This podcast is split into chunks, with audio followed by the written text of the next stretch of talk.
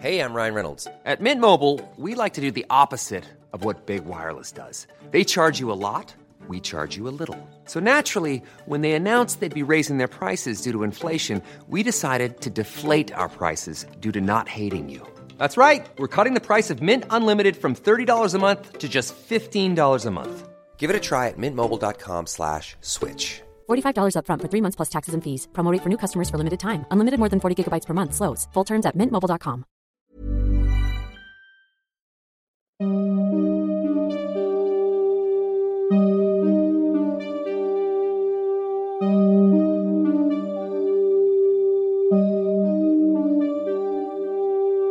los siguientes minutos escucharás historias que podrían quitarte el sueño. Cosas que pasan con mayor frecuencia de lo que podrías imaginar. Anécdotas vividas por personas reales, como tú, como yo. ¿Estás listo para escucharlas? Así que ponte cómodo y apaga la luz, porque yo soy Emanuel Morales. Y yo, Kevin García. Y estas son... Las historias del mundo creepy. Antes de comenzar con las historias de este episodio, queremos recordarles que nuestro libro Estoy muerto y sigo gritando, una antología de terror, ya está a la venta. Les estaremos dejando el enlace para que puedan adquirirlo. Está en versión física y también en formato digital por si lo quieren leer en sus dispositivos móviles. También estamos haciendo una gira alrededor de México y les vamos a estar dejando toda la información en el enlace que va a estar en la descripción de todos nuestros episodios para que se enteren si vamos a ir a su ciudad. Estoy muerto y sigo gritando, ya está disponible y los dejamos con este episodio de historias de Mundo Creepy. Que lo disfruten. Boogeyman, Inglaterra. Este es uno de los seres más conocidos a lo largo del mundo, pues su popularidad se ha extendido a muchas otras regiones fuera de este país. Se trata de un fantasma sin forma definida, que utiliza la oscuridad como escondite y que acecha los dormitorios de los niños incautos que no se portan bien. Aunque existen muchas versiones de este ser, la más popular es aquella que habla de un hombre que usa una túnica y no muestra su verdadera identidad. La única forma de alejarlo es la luz, pues ésta lo repele con mucha facilidad, aunque este ser suele poseer una habilidad bastante impresionante para esconderse y de esta forma evitar que su víctima note su presencia hasta que ya es demasiado tarde. El origen de su nombre se le atribuye una palabra del inglés antiguo medieval, la cual es bugue, que significaba algo aterrador.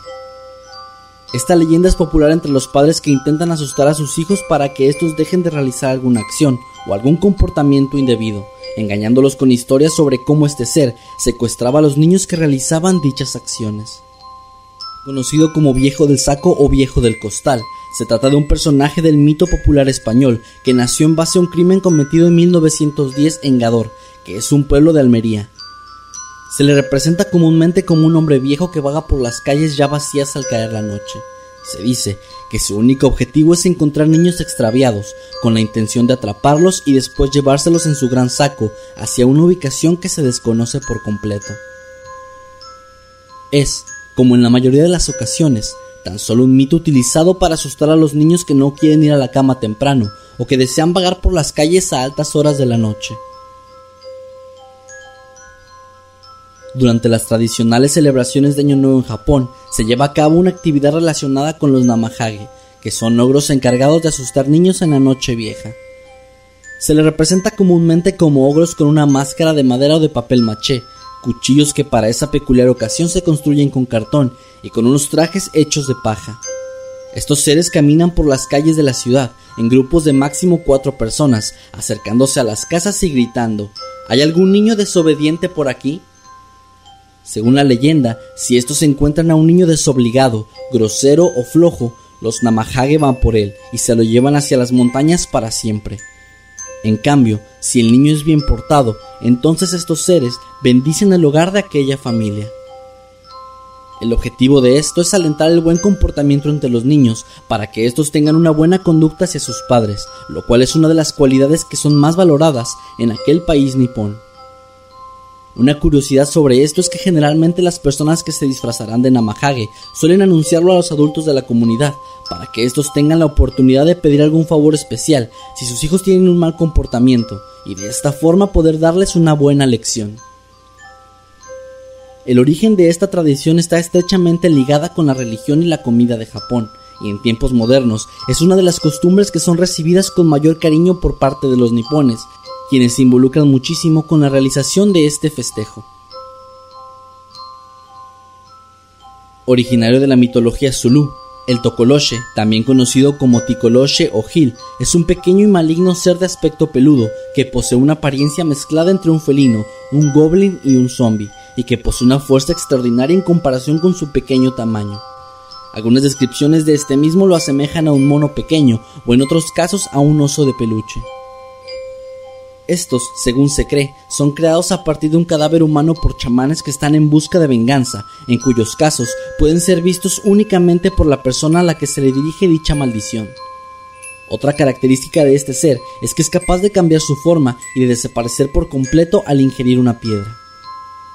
La leyenda cuenta que por las noches este monstruo muerde los dedos de las personas que se encuentran dormidas, razón por la cual es muy común que en algunos lugares las camas sean levantadas con ladrillos, para intentar así dejar a las personas fuera del alcance de este malévolo ser. La leyenda Zulu también dice que aquellos que logren visualizar a un Tokoloche no deben revelar esto a nadie, pues de lo contrario, la criatura volverá a aparecer para vengarse. La popularidad de este mito se extiende en la región sur de África y sigue vigente incluso hoy en día en algunas culturas sudafricanas, en donde se dice que los avistamientos son más comunes por pastores que trabajan al amanecer y también por niños, de los que el tocoloche se burla a menudo. Aunque muchas personas realmente creen en este ser, su leyenda es mayormente utilizada para asustar a los niños, pues se le han atribuido muchas desapariciones de estos y de ganado. Su origen parece provenir, sin embargo, de un ser completamente diferente, que era un espíritu de agua benevolente, aunque no se sabe con certeza en qué momento se le dio un cambio tan radical de imagen y de objetivos.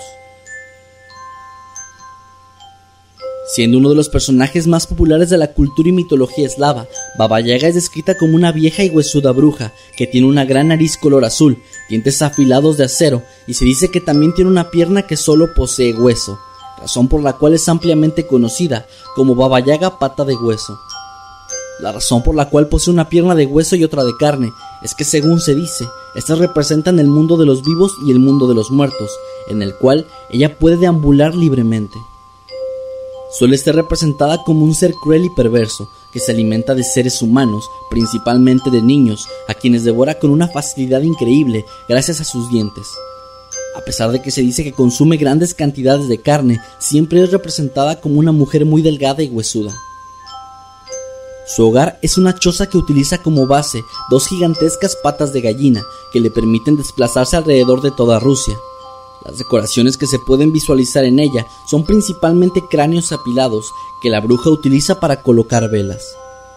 Dentro de esta se dice que abunda el vino y la carne por todos lados, además de que se encuentra celosamente custodiada por los sirvientes de esta bruja, que son invisibles para el ojo humano y que se suelen representar como manos espectrales. Además de estos, ella también tiene a su servicio los caballeros blanco, rojo y negro, quienes son los encargados de controlar el día, la tarde y la noche respectivamente. Se dice que ella envejece un año cada vez que alguien le realiza una pregunta, y que para poder rejuvenecer, ella bebe un extraño té hecho de rosas azules, razón por la cual, si alguien le regala una de estas rosas tan difíciles de conseguir, ella les da una enorme recompensa a cambio. En muchas regiones, como por ejemplo en Bulgaria, este ser es utilizado para asustar a los niños, pues se les dice que si estos se portan mal, Baba Yaga vendrá a buscarlos por la noche y se los llevará en un saco, con la intención de devorarlos después. La popularidad de este ser la ha llevado a ser ampliamente usada por autores rusos de cuentos de hadas modernos. Considerado como un espíritu muy poderoso, cuya tarea es proteger los animales y la selva, Tata Duende es uno de los seres mitológicos más populares en el folclore de Belice. Su representación suele ser la de un hombre de baja estatura, peludo y arrugado, que posee un par de tacones puntiagudos y que no posee pulgares en sus manos. Su vestimenta más común suelen ser trapos o pieles y un gran sombrero que lo caracteriza. En algunas ilustraciones de este mismo suele llevar consigo una guitarra, un machete o simplemente un palo.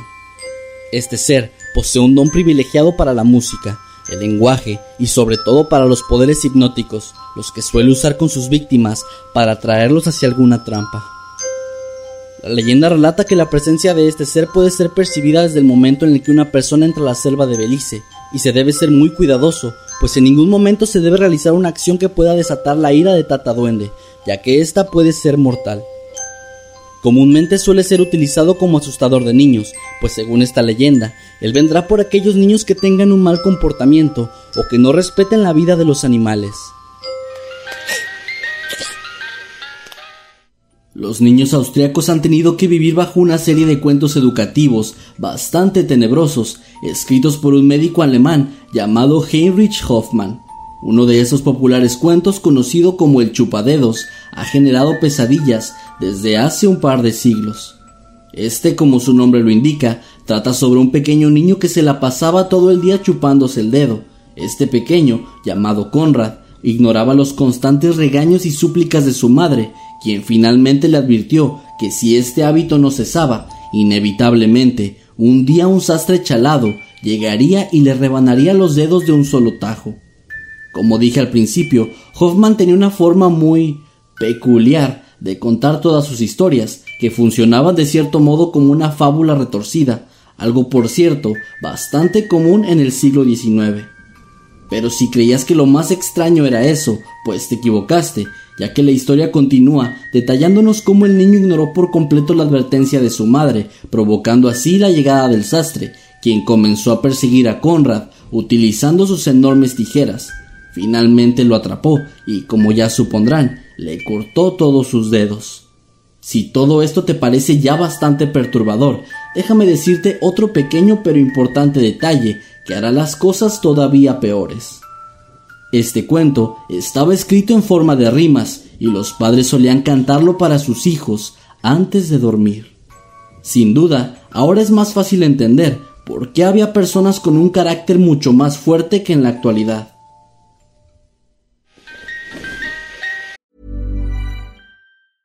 This is Paige, the co-host of Giggly Squad, and I want to tell you about a company that I've been loving, Olive and June. Olive and June gives you everything that you need for a salon quality manicure in one box. And if you break it down, it really comes out to $2 a manicure, which is absolutely insane. It's also so easy to get salon worthy nails at home with Olive and June. The difference between how your nails used to look when you did them yourself and now with the Manny system is a complete game changer. The best thing about Olive and June too is it's a quick dry, dries in about one minute, lasts for five days, and full coverage in up to one to two coats. Visit oliveandjune.com slash perfectmanny20 for 20% off your first system. That's oliveandjune.com slash perfectmanny20 for 20% off your first system.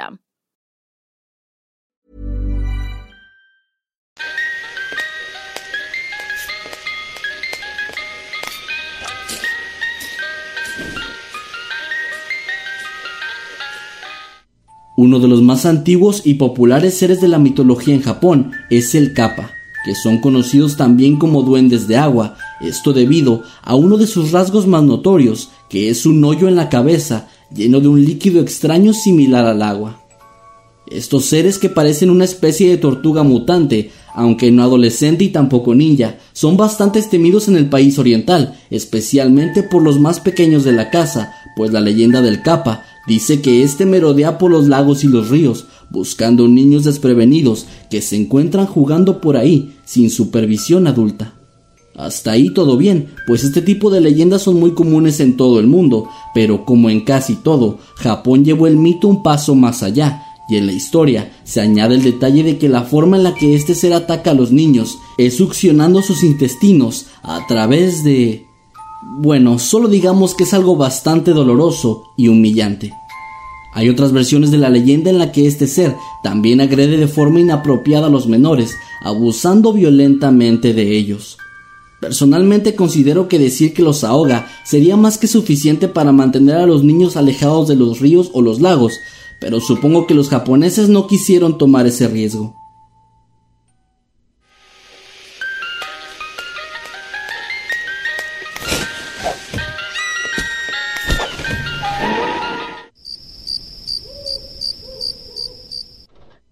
Este ser, cuyo nombre sería traducido al español como Padre Látigo, es un ser mitológico proveniente de Francia, el cual está ligado directamente con la festividad de la Navidad, aunque de forma bastante oscura. Sin embargo, no hay que confundirlo con el Krampus, que se trata de una criatura completamente diferente. De acuerdo con la leyenda, este extraño ser solía ser un posadero, el cual tuvo una temporada bastante difícil, quizá debido al tremendo invierno que azotaba la ciudad en la que éste vivía. Una noche en particular, tres jóvenes perdidos llegaron a su posada, pidiendo un refugio temporal ahí. El hombre, al ver que estos chicos eran de familias adineradas, decidió aprovechar su oportunidad, secuestrándolos y finalmente asesinándolos de una forma bastante brutal, intentando así aprovecharse de su desaparición. Después, este utilizó las partes mutiladas de los chicos para aumentar el beneficio de un cerdo que se encontraba en un barril lleno de agua salada. Sin embargo, Santa Claus llegó y atrapó al sujeto con las manos en la masa, horrorizándose ante un acto tan cruel y despiadado.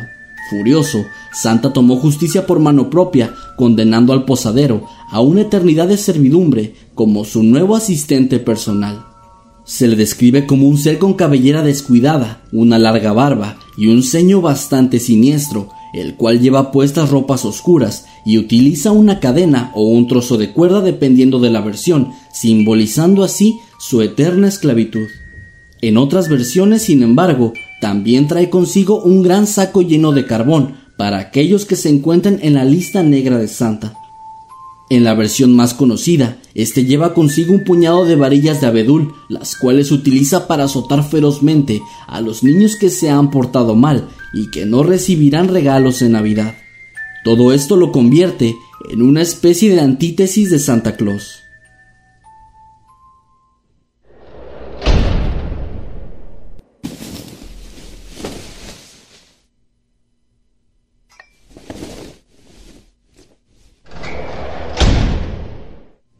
Conocido originalmente como Aborragl Sloka, que se traduce literalmente como hombre con la pierna quemada. Se trata de una extraña figura que se dedica a cazar niños, a los cuales cocina vivos.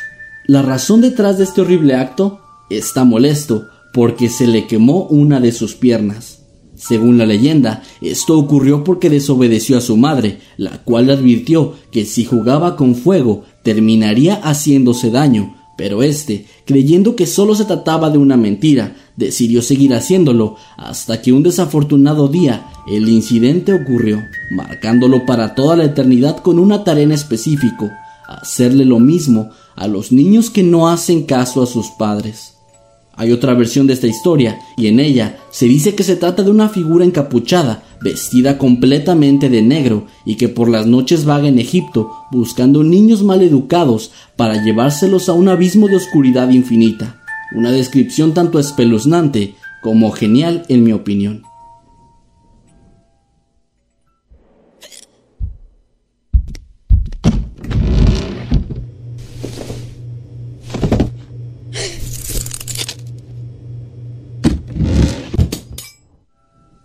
En este caso, tenemos la primera y única leyenda en toda la lista que no trata de un ser meramente malvado y que de hecho, para los niños bien portados, esta criatura es vista como una especie de héroe. El Belsnickel es descrito como un hombre delgado y muy alto que utiliza ropa de piel para vestirse, también utiliza una máscara y una serie de campanas que adornan todo su traje.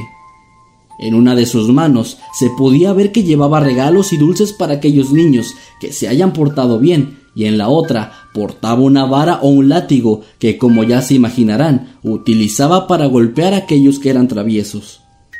Al igual que Whip Father, este fue un personaje ligado a la Navidad que encontró popularidad durante la Edad Media en muchos países de Europa se le podría considerar como una especie de Santa Claus, ya que no solo castigaba, sino que también premiaba a aquellos que lo merecieran.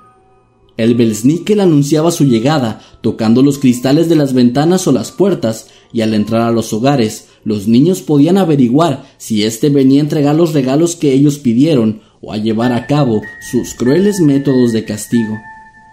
Como en casi todas las leyendas, hay diferentes versiones de este ser, unas mucho más oscuras que la anterior descrita, en las cuales esta criatura se llevaba arrastrando a los niños malportados hacia un bosque, haciéndolos pagar por su comportamiento durante todo un año. En otras, se cuenta que los secuestraba y estos pequeños jamás serán vistos otra vez.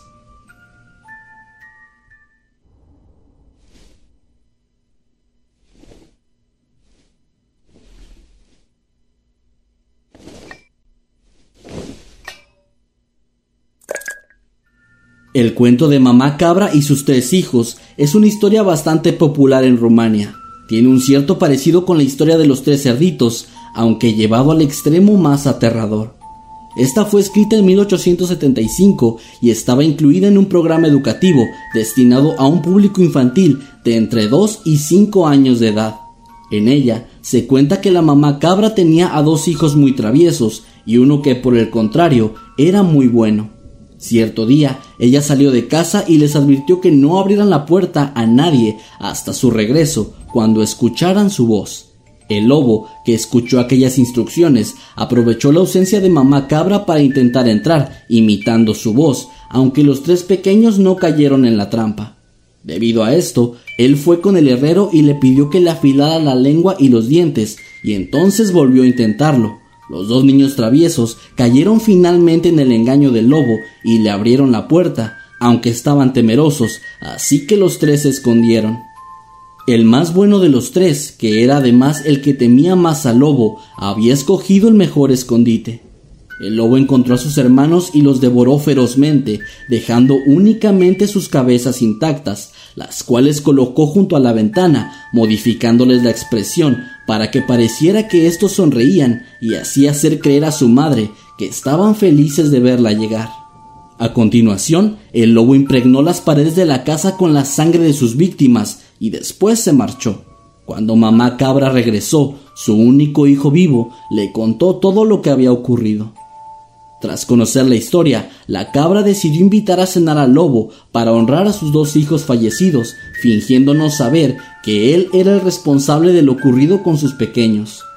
Cuando éste llegó, mamá cabra hizo que se sentara en una silla específica, en la cual lo atrapó, y entonces encendió fuego debajo de la misma, quemándolo junto al resto de su hogar.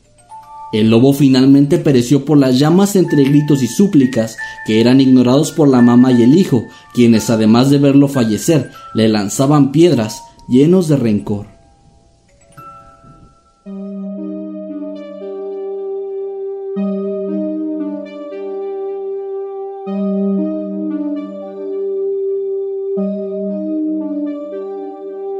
Hemos llegado al final de este episodio. Esperamos que haya sido de tu agrado. Recuerda que puedes escucharnos cada lunes y que puedes seguirnos a través de todas nuestras redes sociales como arroba emanuel-night y arroba Kevin Masketman.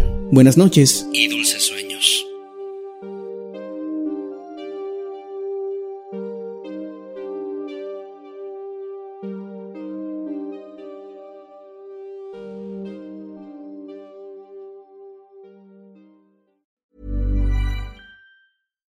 If you're looking for plump lips that last, you need to know about Juvederm lip fillers. With Juvederm Volbella XC and Juvederm Ultra XC, your lip look, whether it's subtle or bold, can last up to one full year with optimal treatment and no additional maintenance. Find a licensed specialist and see if it's right for you at juvederm.com today. That's J U V E D E R M.com. Add fullness to lips in adults over 21 with Juvederm Volbella XC or Juvederm Ultra XC. Do not use if you have severe allergies or a history of severe allergic reactions, or if you're allergic to lidocaine or the proteins used in Juvederm. Tell your doctor if you have a history of scarring or taking medicines that decrease the body's immune response or that can prolong bleeding. Common side effects include injection site redness, swelling, pain, tenderness, firmness, lumps, bumps, bruising, discoloration, or itching. As with all fillers, there's a rare risk of unintentional injection into a blood vessel, which can cause vision abnormalities, blindness, stroke, temporary scabs, or scarring. For full important safety information, visit juvederm.com.